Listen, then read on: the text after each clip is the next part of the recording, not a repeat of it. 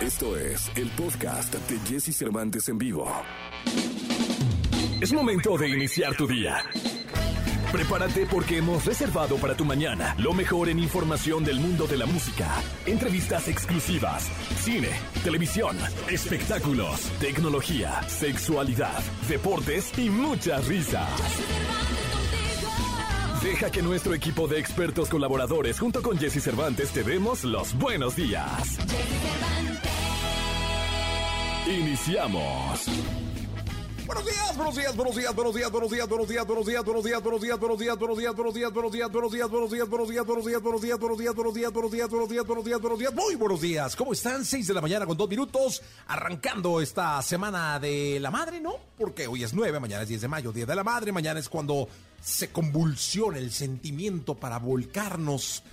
en abrazos, felicitaciones, regalos, detalles, comidas, reuniones, todo por la madre, todo por nuestra madre. Los que la tienen en vida, disfrútenla y no solo la disfruten, este, y no solo la disfruten eh, mañana, disfrútenla todo el tiempo. Hoy es 9, lunes 9 de mayo, eh, semana de festejos para mamá. Hoy estará con nosotros Airbag. Hoy viene Airbag a, tocar, a platicar con nosotros en este programa de radio. Además estará el querido Gilgilillo, Gilgilillo, Gilgilín, el hombre espectáculo de México. El querido Nicolás Romay Pinal, el niño maravilla. La sexóloga Alessia Divari. El doctor Cerebro. Tendremos boletos para el Festival Emblema, que es el próximo fin de semana. Y muchísimas sorpresas más. Vaya, vaya ramalazo de firme. Eh, que no solo, no solo hizo cinco conciertos en el Foro Sol y se convirtió en el primer artista de cualquier género y de cualquier nacionalidad en hacer cinco, cinco eh, Soles. Así de fácil, ¿eh? Cinco Foro Soles. Impresionante, eh, más de 300 boletos vendidos. Confirmaron el, el Zócalo, estuvieron con nosotros el viernes pasado y bueno, la verdad es que es un súper agasajo haber tenido a Firme en este programa el pasado, el pasado viernes. Por lo pronto, pues ya otra cosa mariposa. Hoy, hoy tendremos a Airbag, así que quédate con nosotros que seguro te la vas a pasar muy bien. Te voy a hacer una pregunta, con esta pregunta iniciamos, con esta reflexión, con esta pregunta hecha reflexión, empezamos nuestro programa de hoy. ¿Qué prefieres? Sí, tú, tú que estás ahí, ¿qué prefieres? Sí, tú, tú, tú, no, no, no le hablan de más, te hablo a ti, a ti. Escúchame, tú, ¿qué prefieres? ¿Un lápiz para escribir algo de tu futuro? o una goma para borrar algo de tu pasado. ¡Ájale!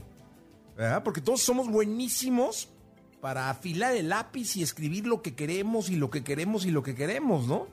Pero luego, ¿cómo necesitaríamos una gomita para borrar cosas que hemos hecho o que hemos causado o que hemos provocado? o de las cuales hemos sido culpables y nos hemos venido brincando a lo largo de los años y no hemos aceptado responsabilidades.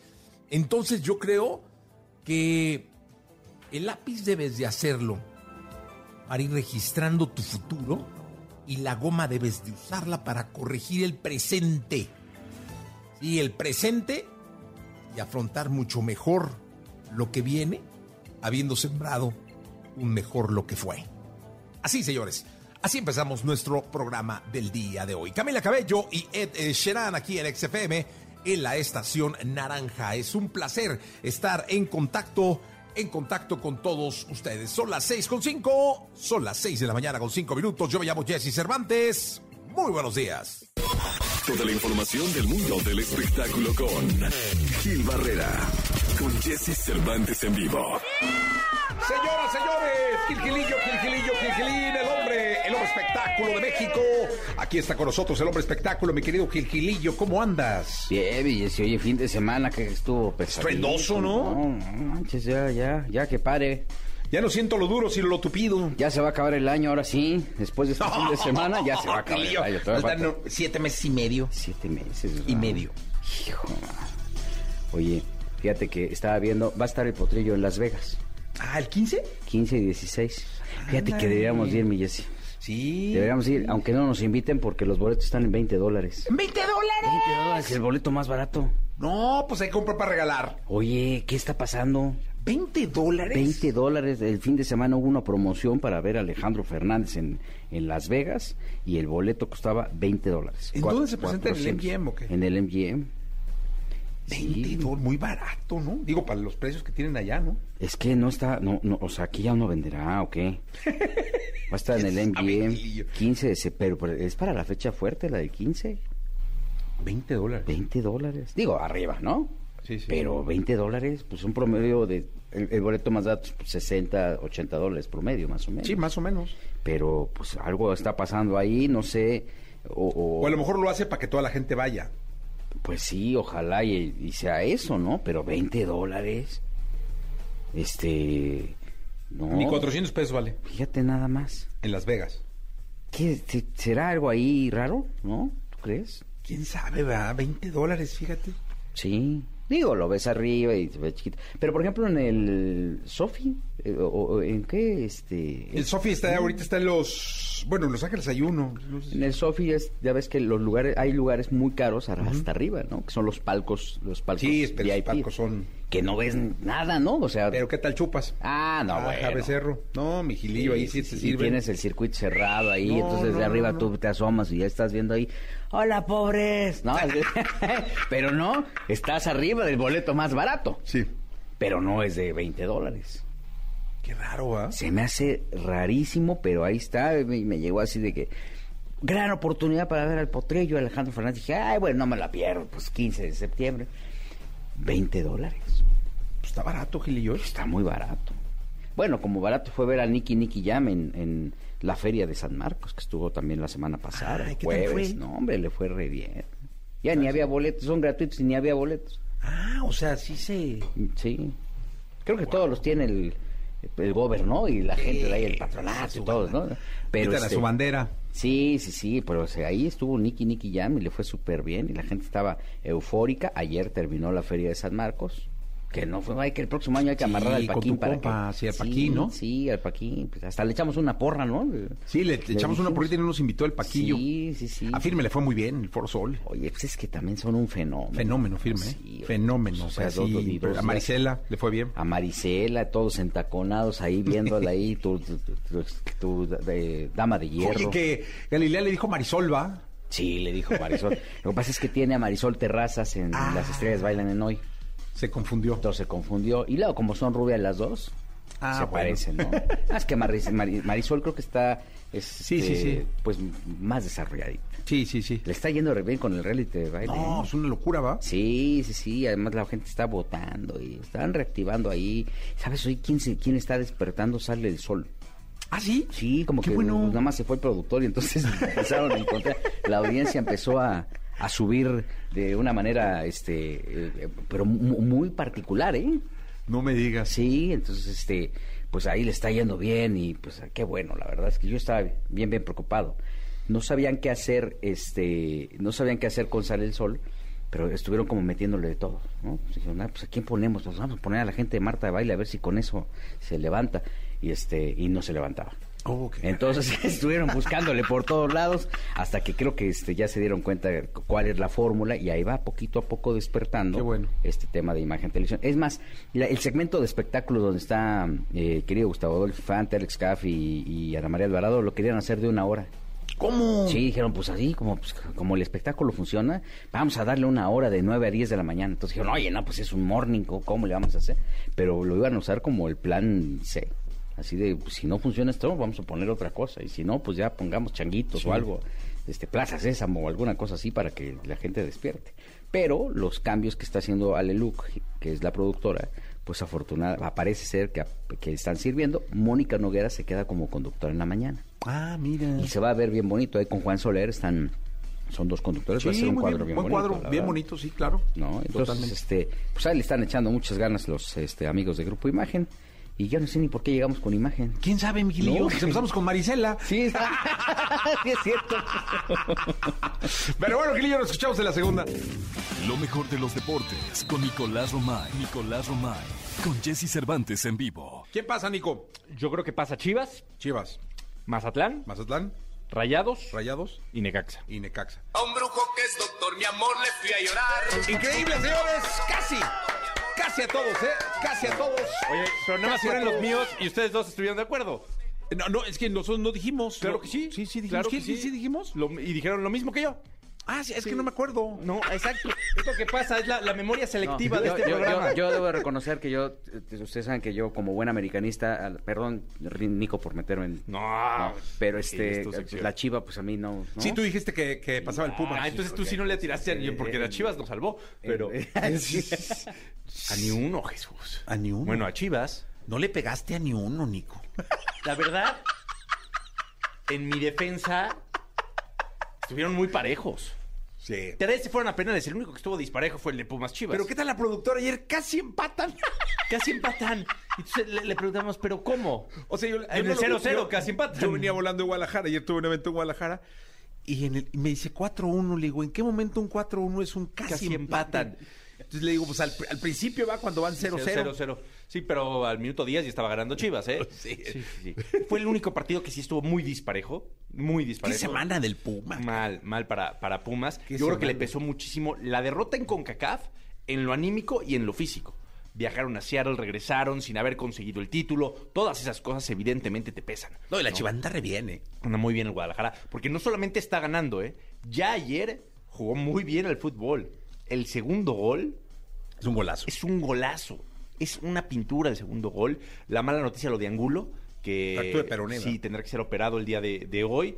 Eh, muy mala noticia porque andaba bastante bien. Pero Chivas ha encontrado, la verdad es que el profesor Cadena ha encontrado la manera de, de que Chivas juegue bien, de que Chivas gane y ahora enfrentará al Atlas.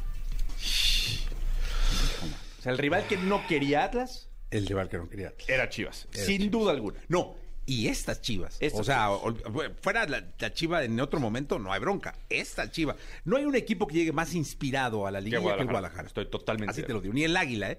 Porque el águila viene de descansar y de un 0-0, ¿no? Sí. Entonces, este. No, Chivas al día de hoy es el equipo que llega en mejor momento. Eso no Mejor quiere decir que momento. sea el favorito. Eso no, no, porque también hay que darle mérito a lo que hizo Pachuca, a lo que hizo Tigres, a lo que hicieron esos equipos a lo largo de- del torneo regular. ¿Cómo No, queda la ¿No, no te huele a apuesta, mi Nico, de, de Chivas? Chivas Atlas? Pero es que le va a la América. Pero y no le apuesta al Atlas. No le apuesta- no, Le va a no, la América. no, O sea, si fuera un América Atlas, sí le apostaba a los dos. Pero. pero eh, a la chivas. Sí, le había apostado Atlas campeón y ya se rajó. Y no, y ahorita se hubiera rajado más. No, hombre, ahorita estaría despedazado, Sí, estarías destrozado. Sí, ya, ya hubieras pagado por adelantado. Sí. Ya hubieras pagado por adelantado. Está muy cañón. Hoy Con estas chivas está muy Hoy se confirman los horarios. Eh, recordar que ya en estos cuartos de ¿Cu- finales... A ver, ¿cómo quedan? Miércoles, jueves, sábado, domingo. Chivas contra Atlas, América contra Puebla, que este va a ser muy buen partido, sobre todo por el morbo que hay con el Arcamón y América y tal, aunque Puebla creo que sigue sin encontrar su mejor momento. Ayer sufre mucho con, con Mazatlán. Tigres contra Cruz Azul, que es un partidazo. Juegazo. Ese es un juegazo. eh, importante porque Cruz Azul, ojo, eh. Cruz Azul sufre una barbaridad con Necaxa. O sea, Necaxa que ya no tenía nada que, que perder, lleva el partido hasta los penales. Y ya en penales con una displicencia bárbara los tiran. De verdad que le regalan el pase a Cruz Azul. Y Tigres creo que va a ser muchísimo más rival que, que Necaxa. Y San Luis enfrentando a Pachuca. Oye, lo del Monterrey, caray. Increíble lo de La Bucetich, plantilla ¿eh? más cara del fútbol mexicano, con el, el- el rey Midas del fútbol dirigiéndolos.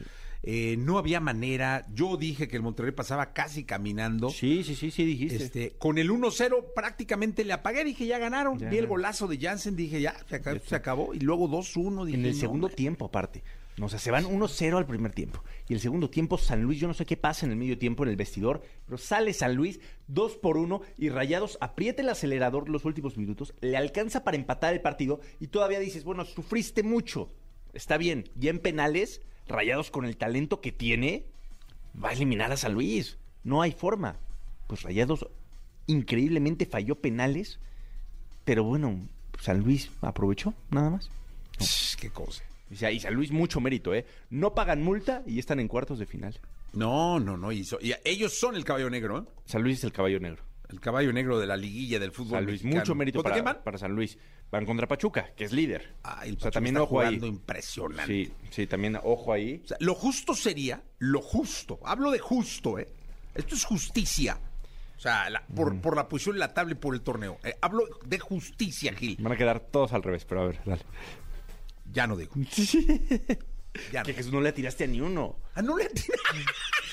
¿Pueden poner de quién era la voz? No, Por pero pongan los otros, pongan los otros. Es que nosotros no dijimos, nosotros te apoyamos porque eres No, el es especialista cierto. en deportes. Hicimos, Gil dio lo suyo. Gil y yo, ¿sí o no va? Nosotros dijimos, no, te apoyamos, Nico, estamos contigo. No, Tú eres el porque, bueno. Porque Gil no dijo Chivas. Gil sí, sí dijo, No, no, Pumas. Sí, Pumas, yo, yo Sí. esperaba que Pumas hiciera Sí. algo. O sea, Gil sí fue todo lo contrario. Pero ¿sabes qué fue la maldición? Por echarle este, el, Sí. el- el camión al Cruz Azul. Exacto, le cargaste el carro a la, a la productora. Sí. Que está feliz la productora. Yo no sé por qué ya ni le va a Cruz Azul y está No va, ya no van los juegos, ya no, No va, al nada. estadio, Nomás viste no a su hijo de nada. produ- Eso se pero ¿cómo viste al pobre muchacho Sí. que luego ni le va a ir a la máquina? Le dice, solo a ti te voy a heredar porque eh, le vas al Cruz Azul y, y tal. Pero no, no predica Así con que el del fútbol ejemplo. mexicano, oye, vaya fin de semana también para el Canelo, ¿no? También en la segunda La segunda platicamos de- del Canelo, una derrota muy dolorosa de Saúl el Canelo Álvarez, ya con revancha, porque la pidió y se la aceptó eh, el ruso eh, Dimitri. Y hablaremos también de Fórmula 1. Fue espectacular el Gran Premio de Miami, aunque el Checo Pérez tuvo problemas en el motor. Vamos a platicar en la segunda de La segunda de deportes, te platicamos 7 de la mañana, 54 minutos. Vamos a ir a un corte comercial. Son los deportes con Nicolás, el Catarí Maravilla, el hombre venido de Doha, aquí a los deportes en XFM. Regresamos. Todo lo que temes preguntar, pero te mueres por saber. Sexo. Con Alessia Divari. En Jesse Cervantes en vivo.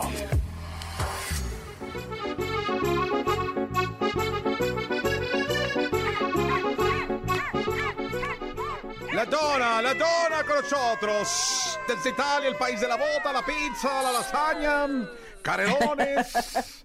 Eh, ¿Cómo está la, la, la mía dona? ¿Cómo estás, Jessy Cervantes? Yo muy contenta, ¿y tú? Bien, qué bonita sonrisa, eh. me da gusto porque eso quiere decir que estás bien. Sí, estoy muy contenta. Qué muy bueno. contenta porque además hoy es cumpleaños de mi jefecito chulo precioso, o sea, mi padre. Ay, ponle las mañanitas al papá de la sexóloga Divari, por favor, si fueran tan amables. No sean así.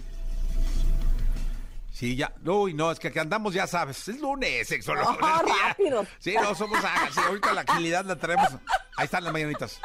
Unas palabras para tu padre, ¿no? Eso, qué bonito. Pues yo soy una digna hija de mi padre, con todos los daddy issues que eso implica. Así que padre, te amo, gracias por estar en mi vida. Es lo mejor del mundo mundial. Pues no, no estuvieron muy reflexivas ni, ni nada. Yo esperaba que nos hicieras llorar un poquito. Un poquito llorar, ¿no? Pues Pero- estoy contenta que la vida nos lo presta. Sí. Nos lo presta otro año y seguimos festejando con él. Sí, señor papá de la eh, sexóloga. Vaya Exacto. hija que vino usted a fletarse al mundo. este, sí, no digo la verdad. Pobre, pobre, siempre No, se lo digo. no, Le ha tocado aprender y crecer y darse de portazos de la hija que le tocó, pero pues es lo que hay. Pero así es, este, señor, un abrazo muy grande en su cumpleaños. Un aplauso, Jauría, ¿no? Para el papá de la sexóloga. Fueron tan amables. Este, Gracias, gracias. muy festejado, ¿no? Y aparte mañana es Día de la Madre, ¿no? Mañana es Día de la Madre, sí, en mi casa siempre ha habido festejo doble, ¿no? Se nos vamos de una fiesta a la otra. No, pues qué bueno. Entonces, este, pues sí, contentos de tenerlo con nosotros, de poder festejar otro año. Y yo muy feliz porque ya la próxima semana vienen para acá. Entonces, pues, ya, ¿y cu- rayada. ¿Y cuándo nos vamos? Nos vamos el viernes de la próxima semana ya. Ah, oye, nos mandan boletos y todo. Ey, sí, pues si te animas. Sí vamos, ¿eh? No, pues somos A ¿qué? viajar con los Divari. Dos, cuatro, cinco, somos cinco. Cinco, mira, a Dios no la van a dejar ir, entonces somos cuatro. ¿No? Pero, oye, Divari, sexualidad y maternidad es el tema de hoy. Exacto, aprovechando que mañana es Día de la Madre y que este tema nos lo piden relativamente seguido, ¿no? Muchas mamás nos piden como, pero ¿y entonces qué? ¿Qué tengo que hacer? ¿Cuándo sí? ¿En qué momento? ¿Cómo funciona? Eh, pues decidimos hablar de este tema bonito, de la maternidad y la sexualidad. Y entonces, el tema con la maternidad y la sexualidad es que algo que nos preguntan constantemente es eh, cuándo retomar la vida sexual después de haber tenido un bebé, ¿no? Eh, la parte más importante de principio, sobre todo apenas, apenas después de, digamos, en el posparto, tiene que ver, por un lado, con el alta médica, o sea, que, que el profesional de la salud que te está atendiendo te dé el alta médica y te diga, ya puedes hacer lo que tú quieras. Ah, pues muy bien, ¿no? Paso uno, hecho. Y la otra, igual de importante, es cuando cada mujer se siente lista, porque a veces les dan el alta médica, pero yo todavía como que siento que mi cuerpo, que no estamos tan listas para eh, un encuentro sexual, entendido sobre todo como un encuentro con penetración, ¿no? Vaginal. Muchas mujeres particularmente después de un parto natural, por ejemplo, eh, eh, quedan un poco como, como asustadas de si les va a doler la primera penetración otra vez, eh, si, si por ejemplo hicieron una episiotomía, entonces si, si, si, si su vulva quedó distinta, eh, este tipo de cosas de pronto son como las preocupaciones constantes en, en muchas de las mujeres, particularmente que tuvieron un parto natural, ¿no? Entonces, eh, todo esto, si bien es importante la alta médica para estar segura que ya estoy libre de experimentar y de volver a probar y de ir eh, viendo cómo me voy sintiendo, eh, el segundo paso y no menos importante, por supuesto, tiene que ver con la percepción personal, ¿no? De cada mujer cuando se sienta lista para entonces intentar, ¿no? Regresar a retomar su vida sexual como siempre.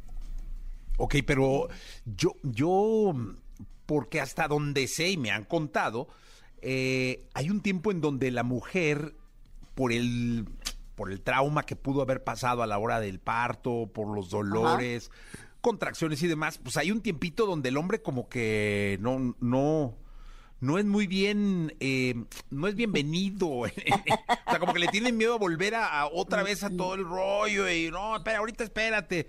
Entre eso y la atención del bebé, ¿no? Porque pues, todo bebé, es el claro. bebé y el bebé y el bebé.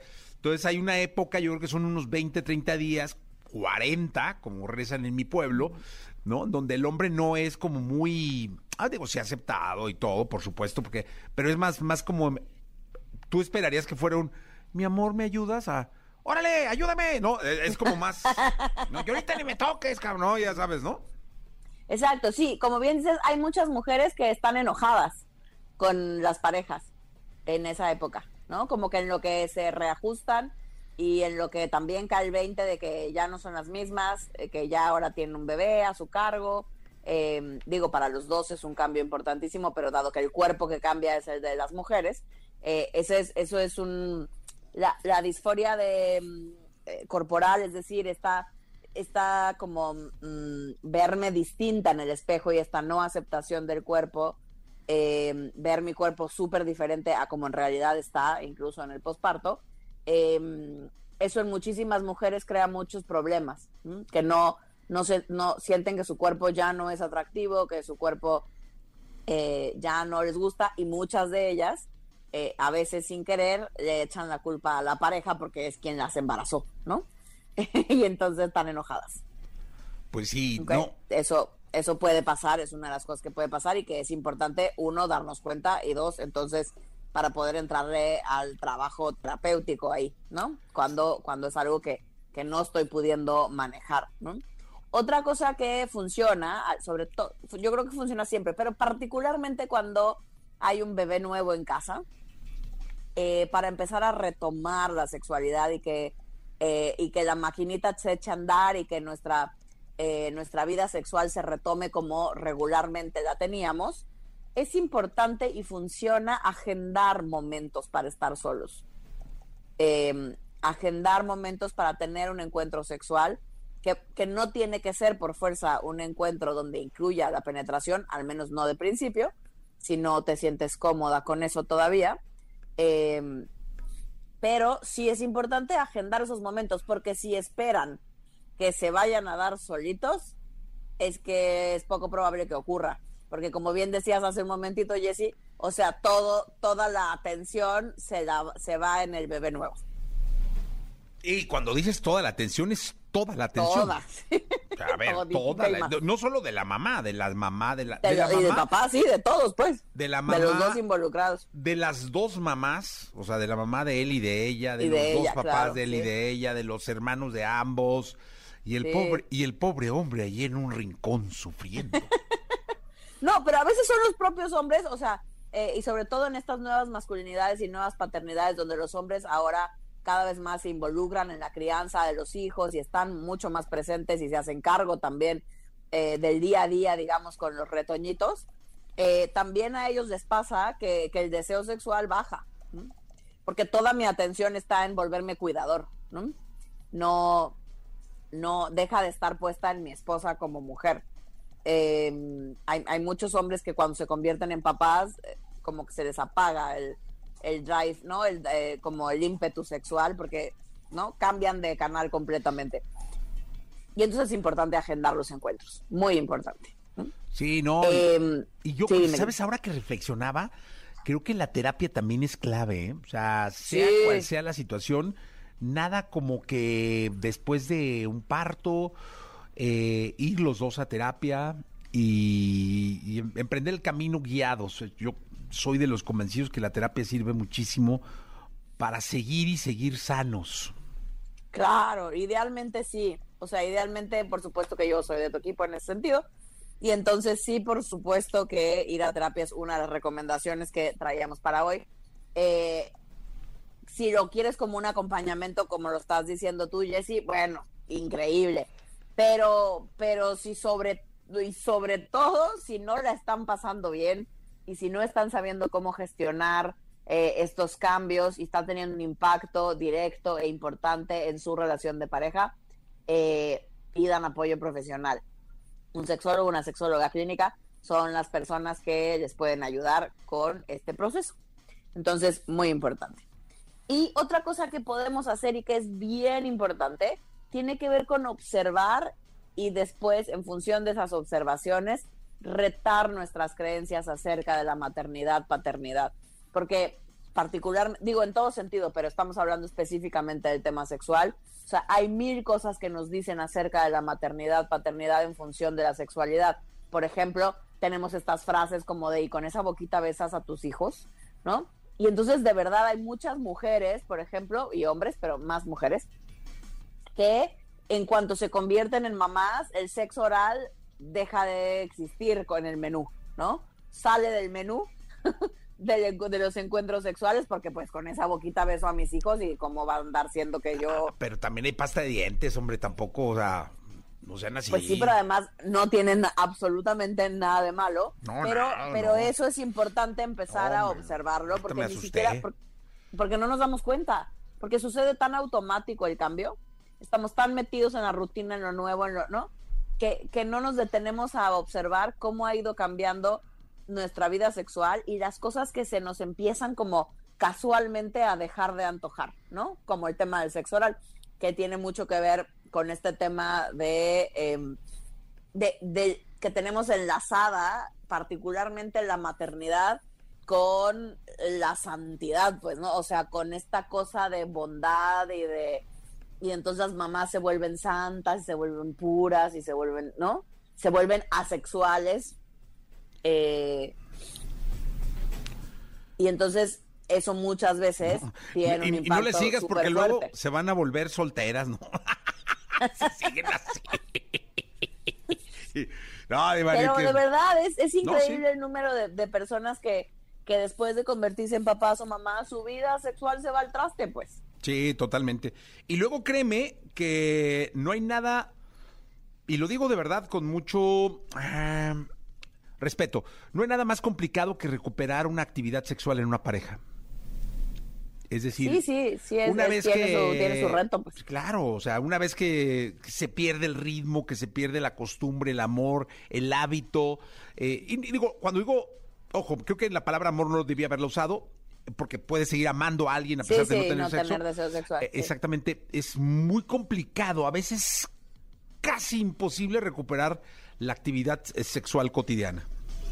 Sí, o sea, sí es, eh, tiene, tiene sus retos, pero, pero se puede, sobre todo si, particularmente si las dos personas involucradas quieren, ¿no?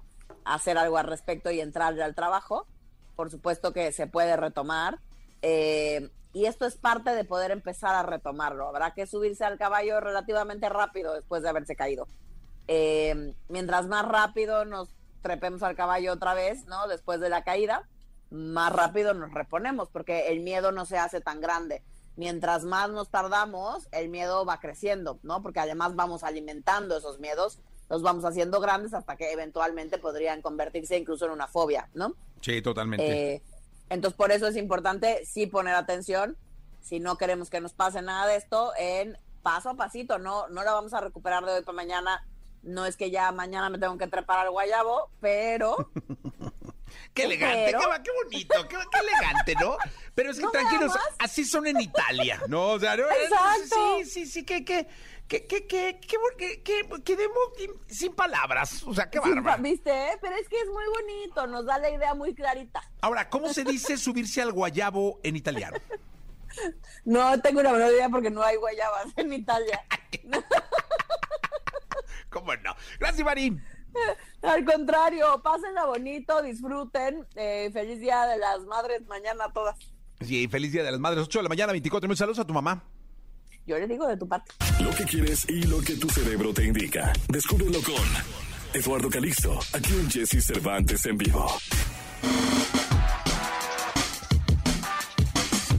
Señoras y señores, 8 de la mañana, 44 minutos. Saludo con cariño a mi querido doctor Eduardo Calixto. ¿Cómo estás, doctor? Muy buenos días, querido Jesse. Feliz de estar con ustedes empezando esta semana.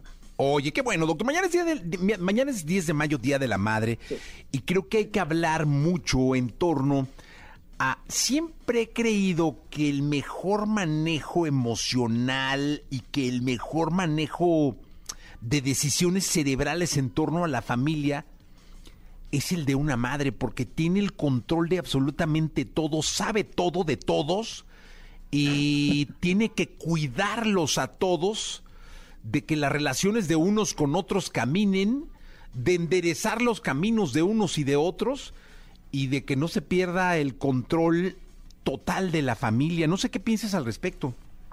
Totalmente de acuerdo, mi querido Jesse. Y ya de adultos son las mejores personas que nos conocen, que saben perfectamente lo que estamos pensando, o al menos en el 92% de los casos, querido Jesse, ellas intuyen muchos de los eventos que nos están sucediendo con tan solo escuchar nuestra voz y ya estando adultos, Jesse, o sea, ya tener 20 o 30 años, ellas no han perdido, digamos, esa calidez y, y el- así la sensación de cariño que tienen hacia nosotros.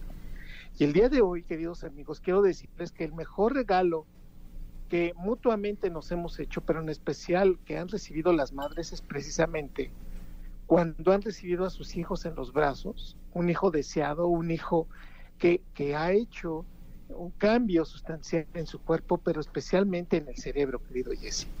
Y es, es el día de hoy el que quiero decirles que cuando una mujer va a ser madre, Jesse, tenemos esa, digamos, esa capacidad como especie de reorganizar redes neuronales, una plasticidad neuronal que hace entonces que las mujeres cambien la manera de percibir la vida, de entender a los demás, no solamente a sus hijos, y lo que es increíble, las mujeres preparan su cerebro para modificar la manera como escuchan, cómo se motivan, cómo aprenden y cómo van a desarrollar el, digamos, la manera de, de dar cariño en el futuro.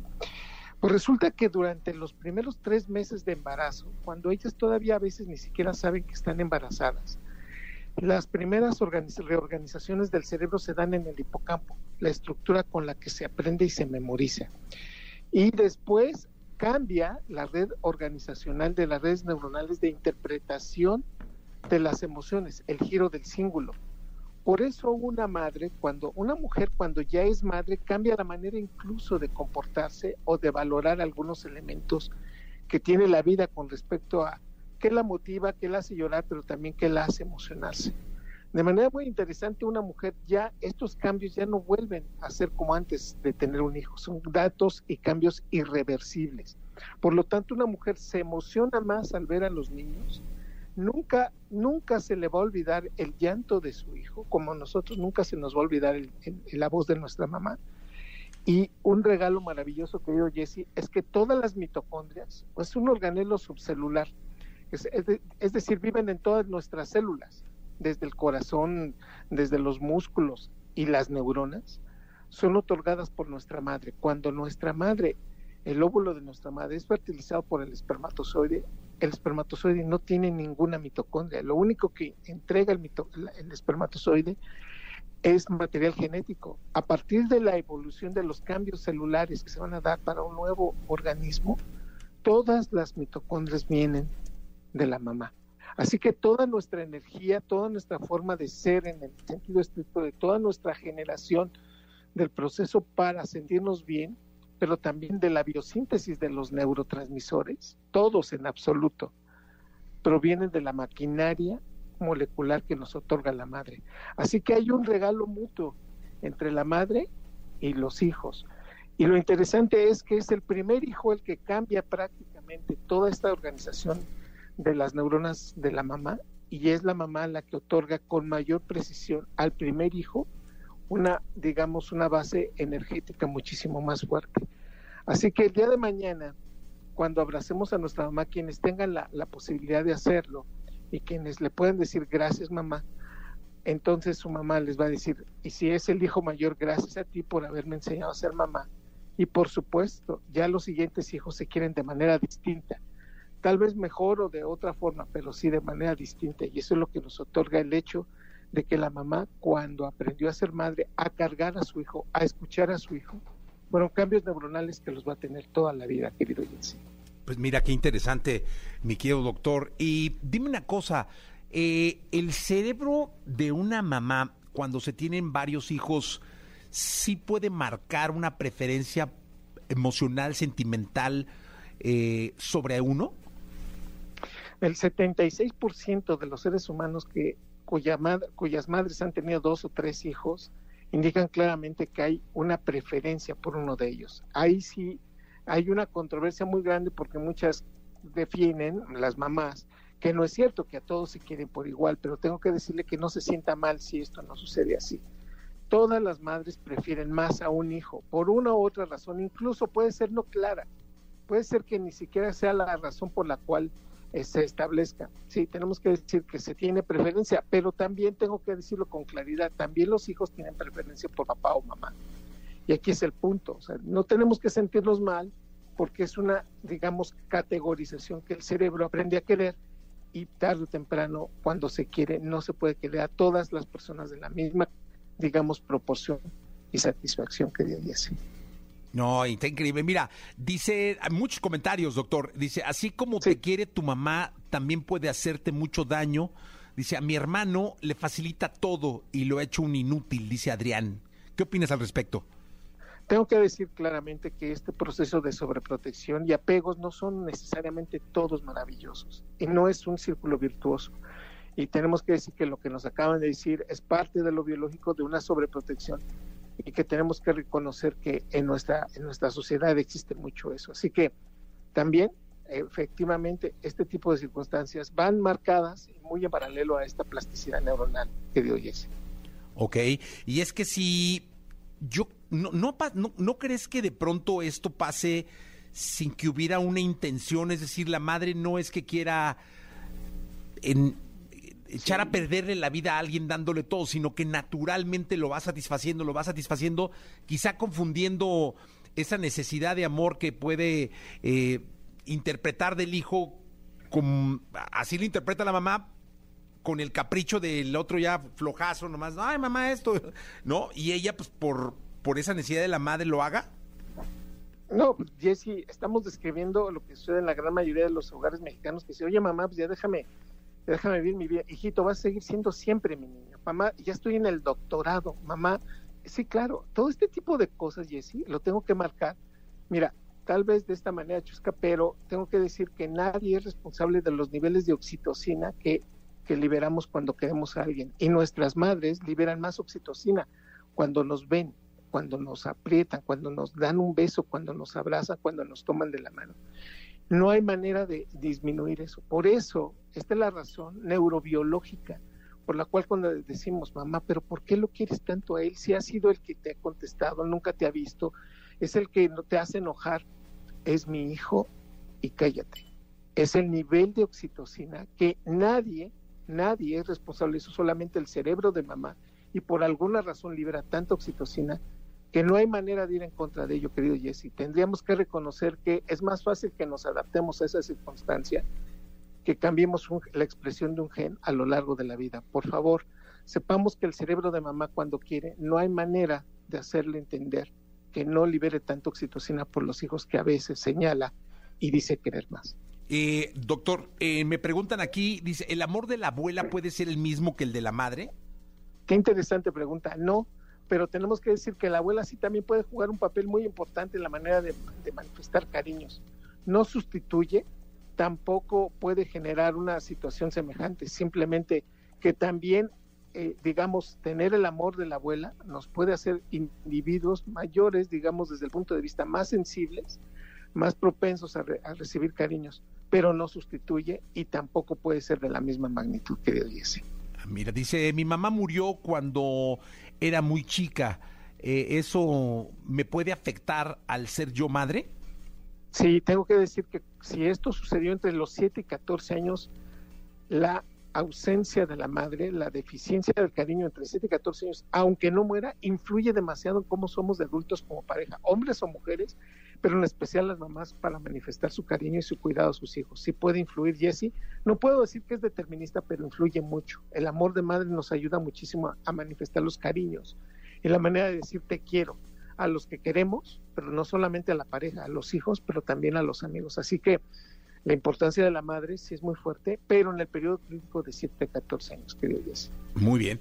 Eh, 8 de la mañana con 55 minutos, 8 de la mañana con 55 minutos. Mi querido doctor Eduardo Calixto, como siempre, muchísimas gracias. Eh, estamos en contacto y de verdad agradezco mucho que estés con nosotros los lunes. Una, un abrazo, querido Jesse, y mañana, mamás, disfruten mucho su día, que sea el pretexto para poderles decir que las queremos. Muchas gracias, Jesse. Excelente, excelente semana. Gracias, el doctor Eduardo Calixto, el doctor Cerebro 8 de la mañana con 55 minutos. Lo mejor de los deportes con Nicolás Romay. Nicolás Romay.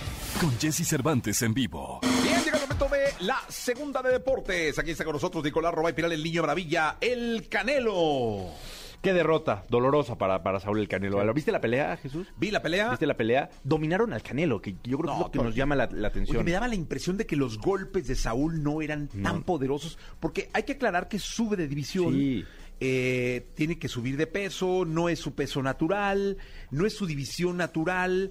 El ruso es campeón en esa división, Sí, se le notó la experiencia y el campeonato. Y yo te voy a decir una cosa, yo creo que no tendría que pedir revancha, tendría que buscar seguir compitiendo en su división. Ya la pidió, ¿eh? Al Sí, término de sé, pelea. Por la calentura. La- ¿Sabes qué? Se preparó mucho el Canelo, por lo que mencionas, para esta pelea. Él tenía mucha expectativa de poder dar un golpe en la mesa y decir, subí de categoría, me enfrenté a un gran peleador y le gané. Con esto apagar mucho las críticas que han acompañado al Canelo a lo largo de, de su carrera. Al final, Dimitri Vivol eh, retiene su, su Bien, cinturón ¿eh? muy, bien, muy bien, medio muy peso bueno. de la AMB.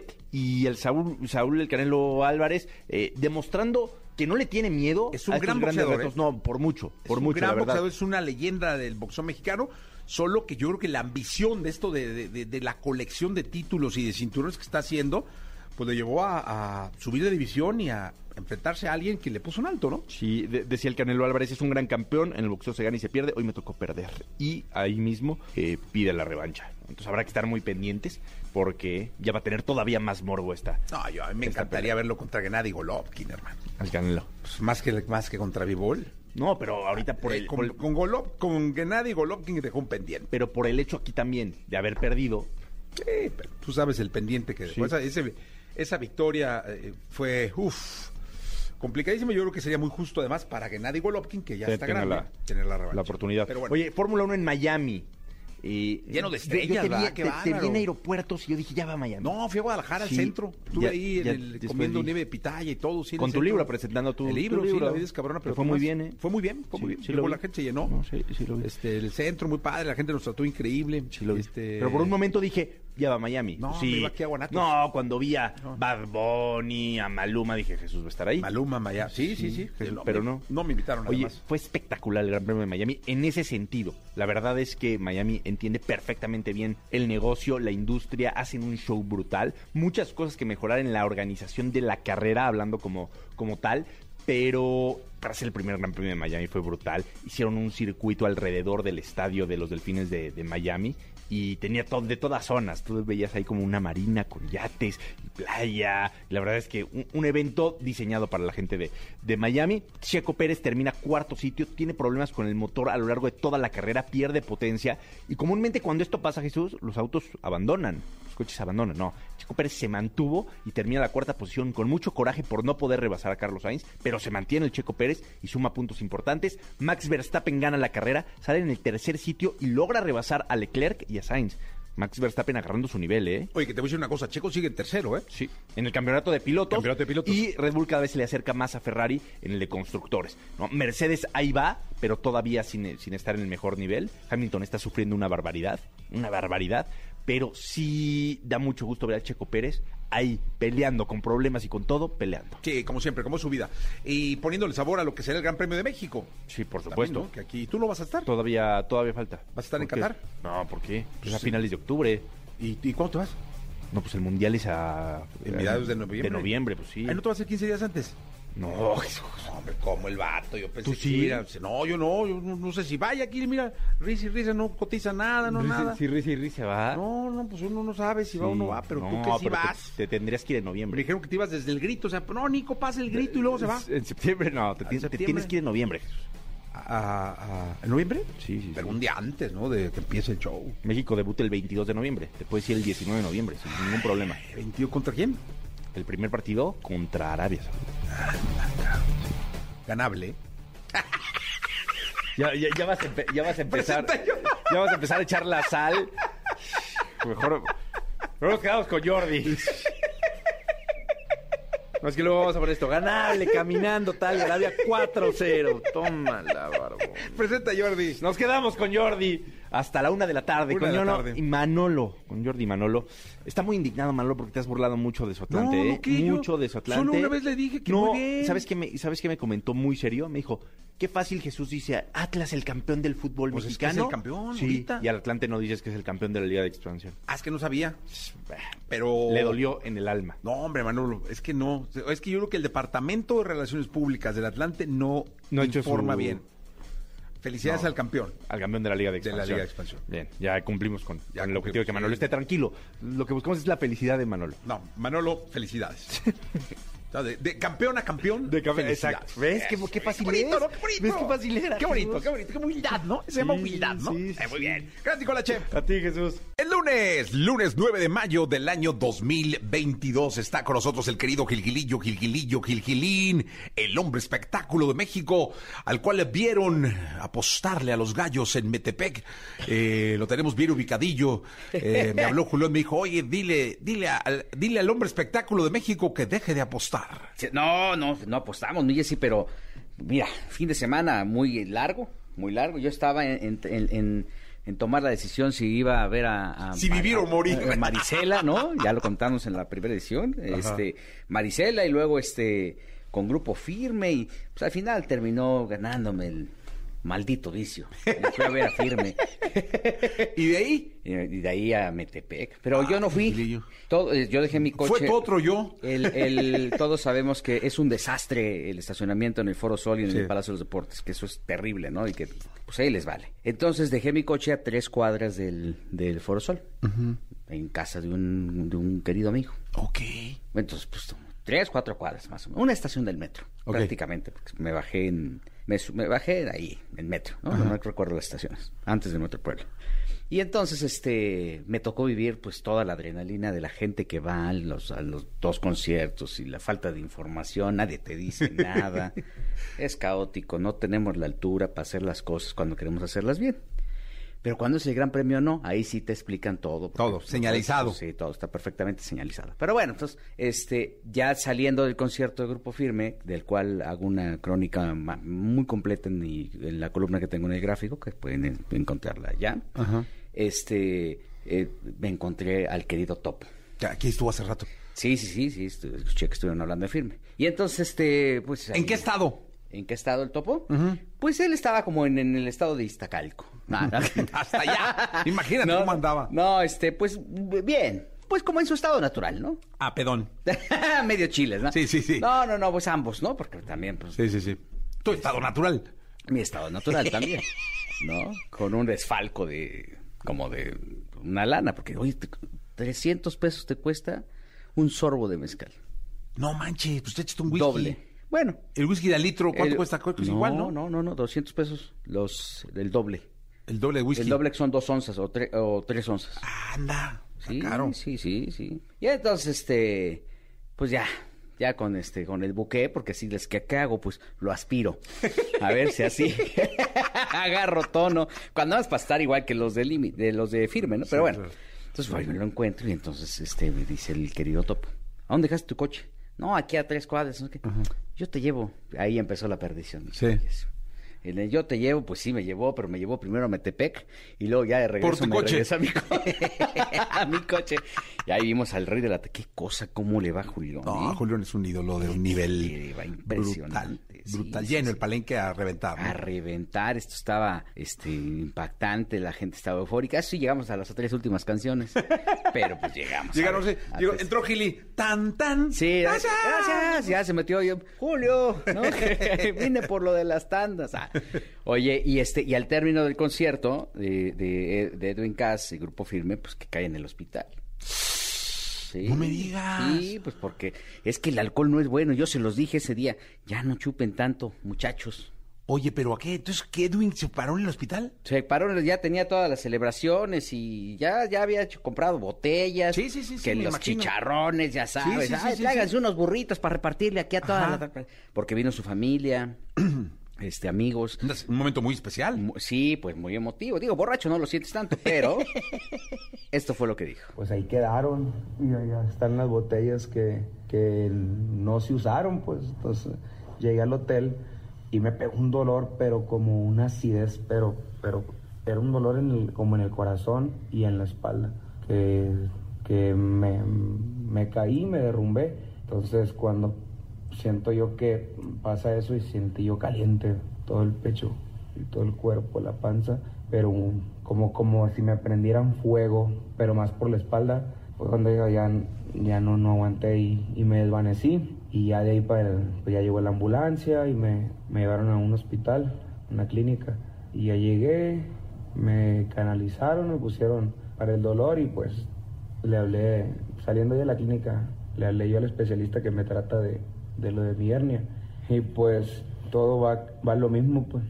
Entonces, de que la misma acidez, si no sale, no, no busca la manera de salir, pues. Puede tener, ¿no? Ya Tiene que tal, operarse. Pero al principio de, de este, co- de este comunicado oportuno que, que hace con sus seguidores, dijo pues que fue por el exceso. Del viernes, con- así dijo, fue el exceso del viernes con Jesse y el sábado. Entonces ya te estaba cargando. No, sí, no, pero espérame, Gilillo, se quiere más echaron una botella. Pues. O sea, bueno, ni, bueno, quedó poquillo, pues, o sea, también, Gilillo, pues yo qué culpa tengo, llegan aquí a uno, le ponen agua bendita. pero era una patona, mi Jesse también. no, pues, le ponen uno agua bendita, ¿qué hace uno? Una Se patona persina. Gilillo, pues ya ni modo. Oye, no manches, pobre, pobre del Edwin, porque, no, pero sí tiene que cuidarse. Eh, Aquí explicó, explicó al aire que tiene una hernia yatal muy grande. Sí.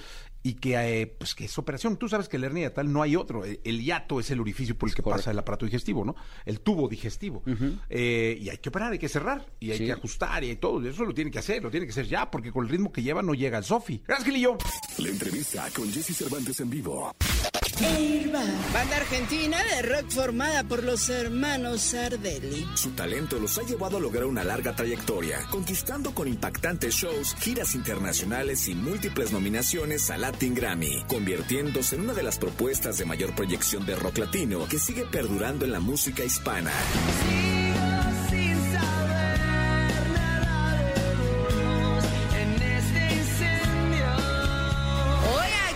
Jesse Cervantes, Cenexa regresa Airbag presentando Volver a casa.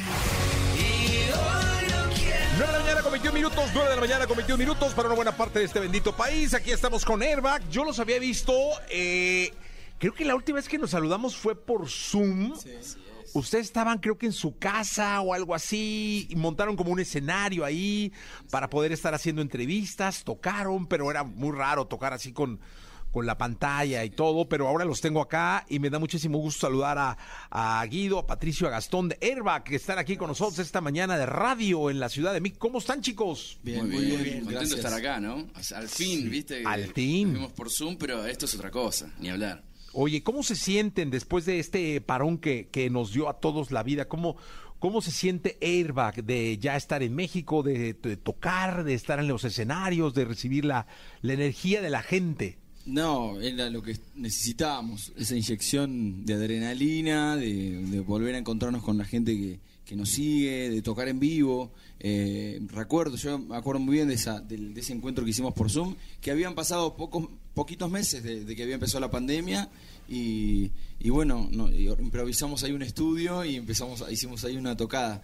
Eh, y la verdad que estuvo bueno, pero se fal- faltaba salir de gira, salir a tocar, este, encontrarnos con, con todos. Y eso es lo que nos hace felices a nosotros. Así que estamos muy contentos de que esté todo de nuevo. Y ahora, ¿cómo, cómo? Porque muchos artistas avanzaron mucho musicalmente, es decir, generaron muchas canciones, eh, muchos featurings o duetos. O, ¿Ustedes cómo, cómo, cómo estuvieron al respecto?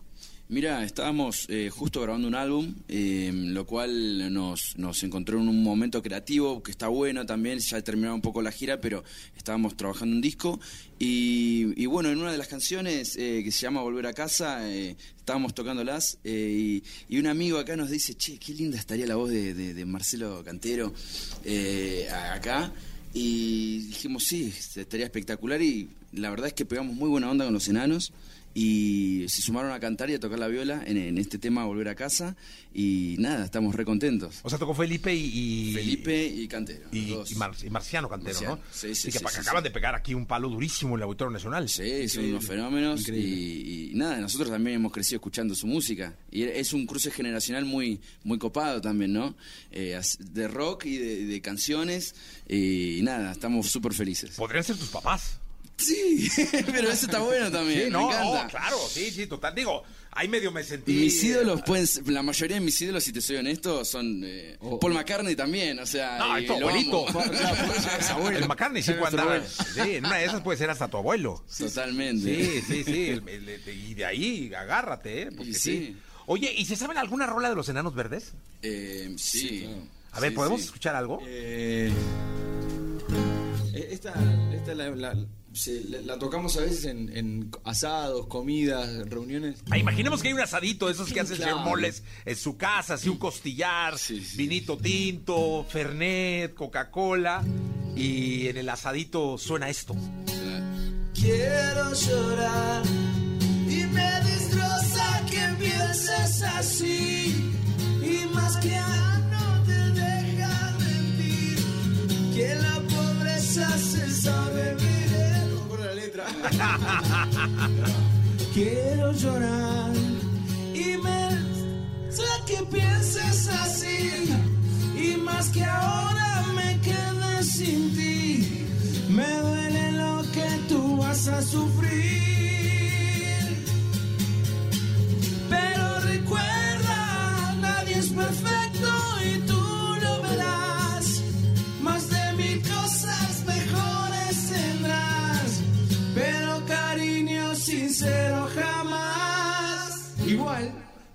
Es- es- esta, nosotros la, la conocimos gracias a los enanos, pero es de los Bookies. No, es un clasicazazo de los Bookies, tu cárcel. Allá en Argentina la conocimos a través de los enanitos. Ah, mira. Sí, o sea que, que- oye, que allá, el- digo, los bookies, y bueno, en este caso Marco es un fenómeno, ¿no? Sí, sí, es un fenómeno y eh, siempre siempre que va eh, hace eh, estadios Estadios y todo, o sea, sí, sí, sí, sí, sí. Que tiene una, una cantidad de canciones increíbles. Sí, pero esta es muy buena, es un- una versión que hicieron los enanos verdes espectacular. Es nomás- un himno de, de- de- de cuando estás ebrio.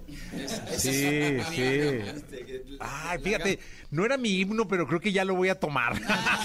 ya lo voy a tomar como tal. Está altita para la mañana, ¿no? La canción. Eh, sí, sí. eh, Siempre dicen, no, la mañana es muy difícil y Sí, todo, ¿no? Claro, tiene, tiene sus dificultades. Pero Oye, man, ¿te escucho? No, pero eh, no importa el horario, uno cuando pone el chip y empieza y se emociona, arranca. Aquí dice uno, eh, el que es perico donde quieres verde. Claro. Y el que es tarugo donde quiera pierde, ese es el, el- no, pero el que es perico donde quiere verde. Entonces, oye, eh, a ver, ahora sí escuchemos algo de Airbag, ¿no? Dale. Bueno, podemos tocar volver a casa. Venga.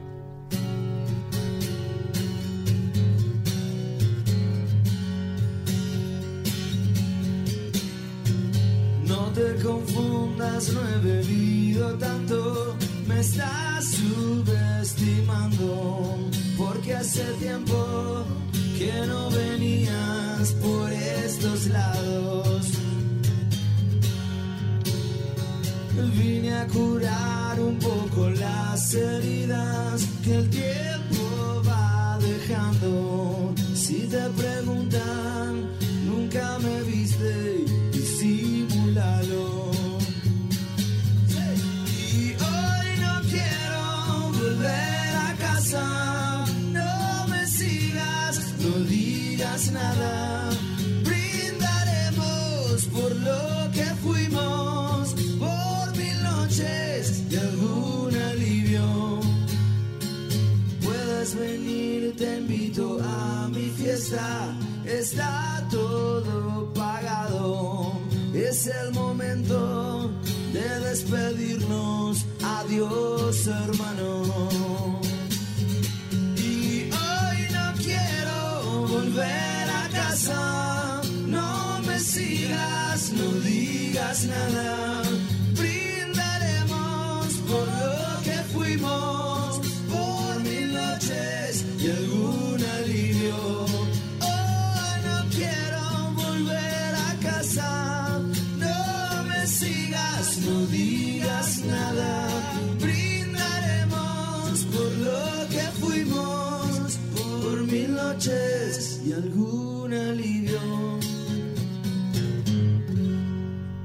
Buena rola, ¿eh?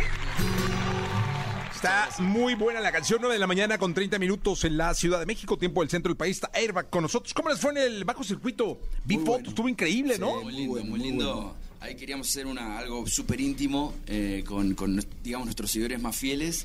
eh, y, y la verdad es que estuvo increíble. Estuvo increíble. ¿Esto fue el viernes o el sábado?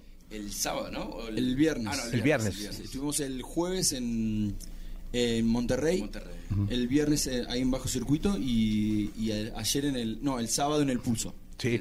Y fíjate que el viernes era un día complicado porque de entrada llovió este, Sí. a mares este, y luego estaba Forsol lleno, Palacio de los Deportes lleno, Pabellón del Palacio de los Deportes. O sea, había como mucho espectáculo en, en la ciudad, pero vi fotografías y les fue espectacular. Muy bueno, muy bueno, mucho calor, mucho, mu- mucho vértigo, la verdad que la pasamos muy bien. Oye, van a estar en el lunario además, ¿no?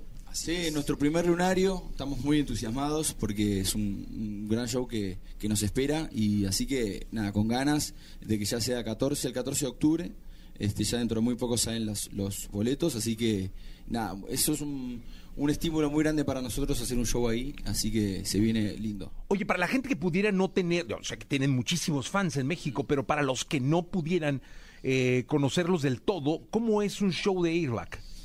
Y es, somos, la verdad es que en el escenario es el lugar donde en verdad nos sentimos eh, plenos, ¿viste? Y eh, ahí van a venir y van a ver una banda con mucha energía, con mucha ganas de estar ahí y yo creo que le van a pasar muy bien.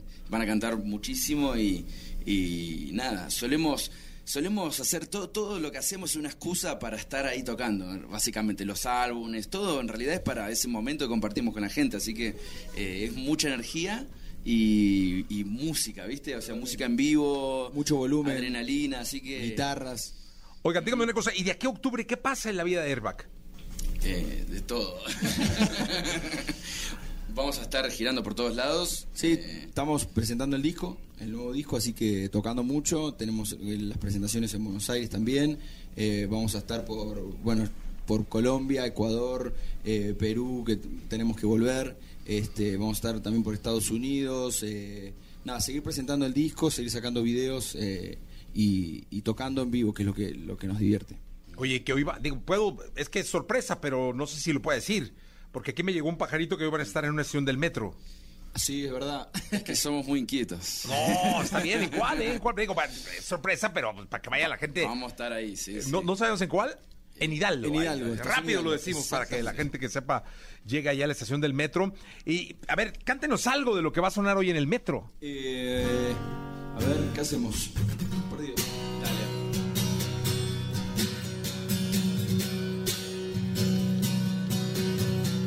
siento que esta noche perdimos. Sangre y sangre ha caído. La batalla final. Solo roto en mil pedazos. Voy cayendo despacio.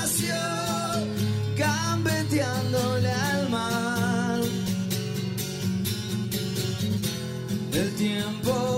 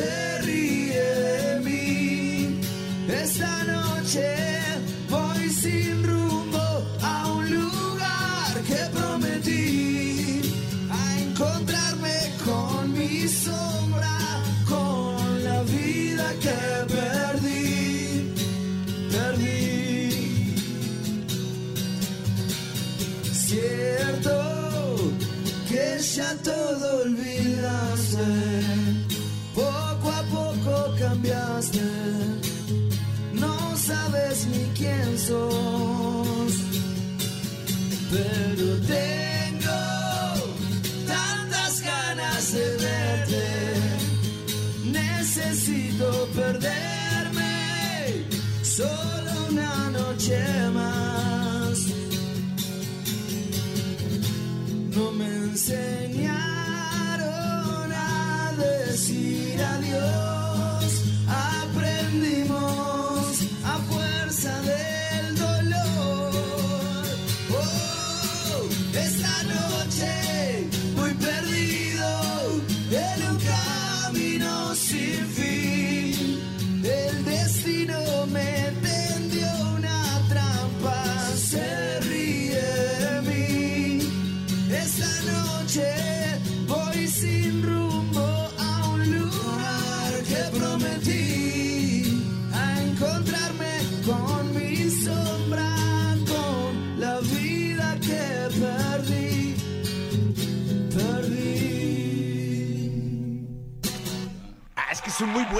canciones de Airbag, de verdad. Hoy suenan muy bien así, además, ¿eh?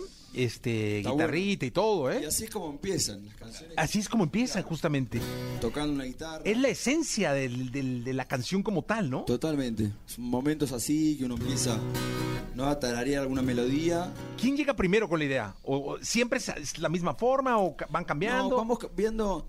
eh, porque a veces hay muchas canciones que nacen del lado de Guido, otras del lado de Gastón, otros de mi lado. Entonces uno tiene como una un, un inicio de algo y se lleva al, estudio y empezamos a, interactuar entre todos.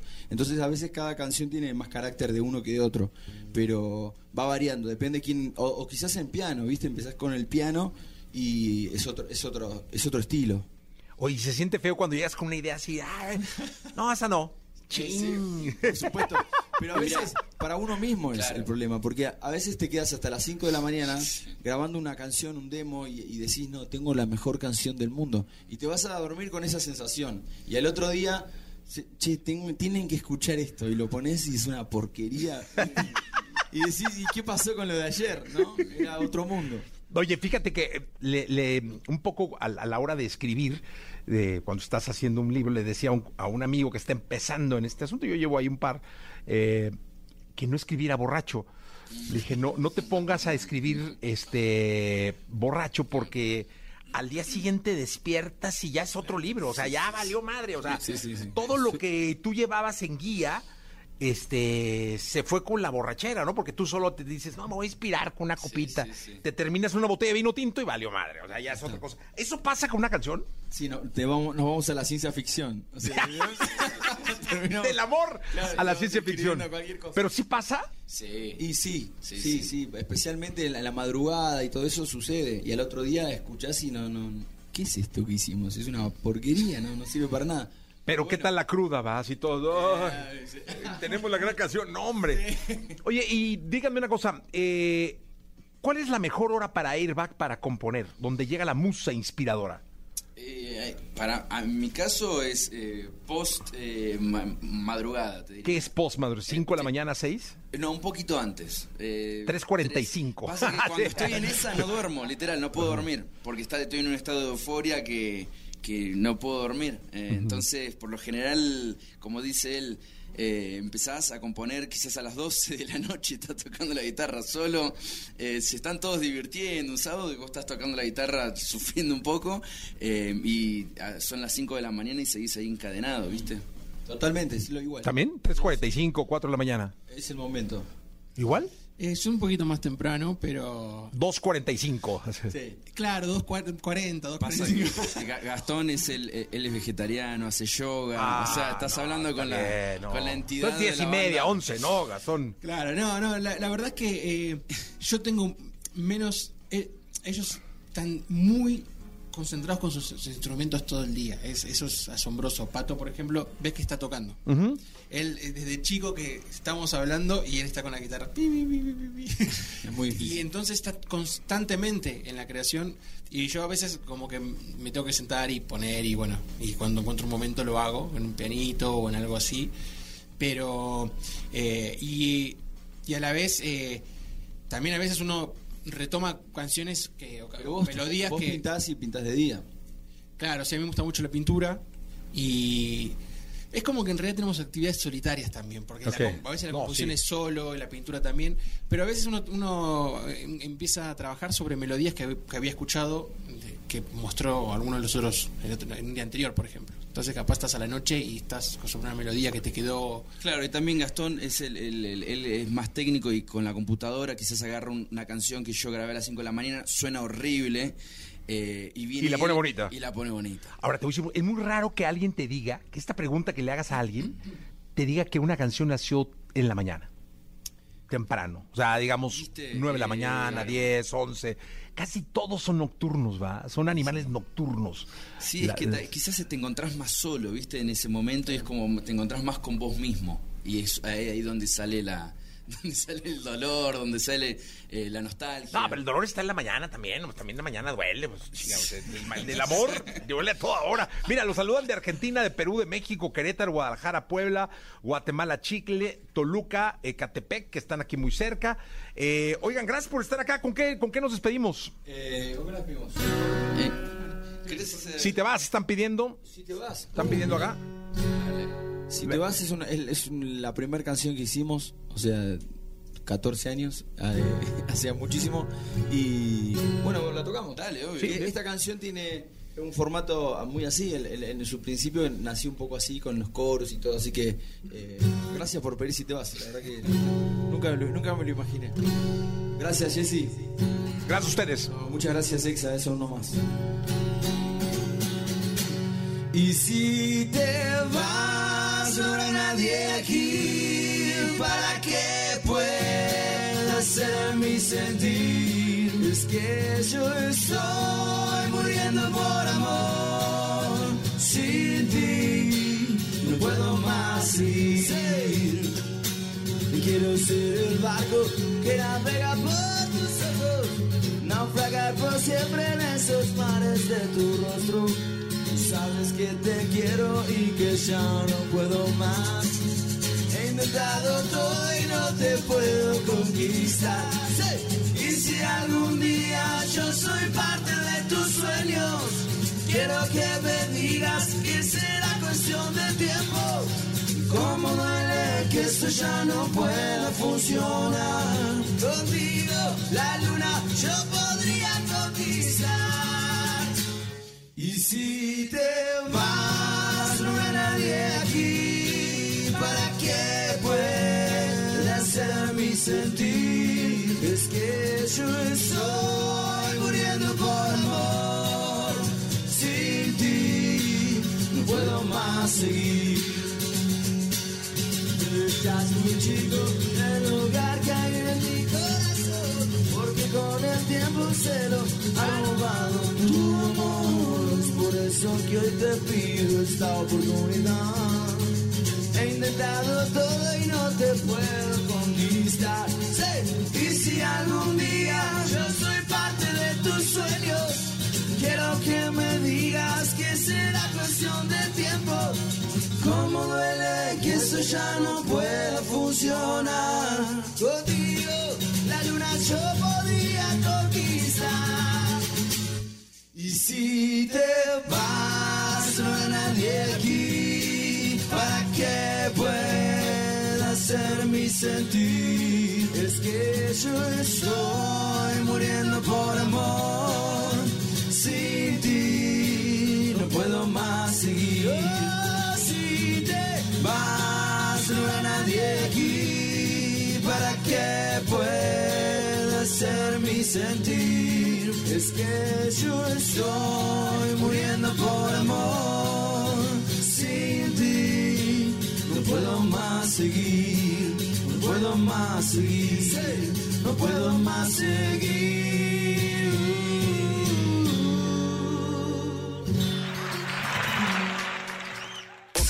Escuchaste el podcast de Jesse Cervantes en vivo.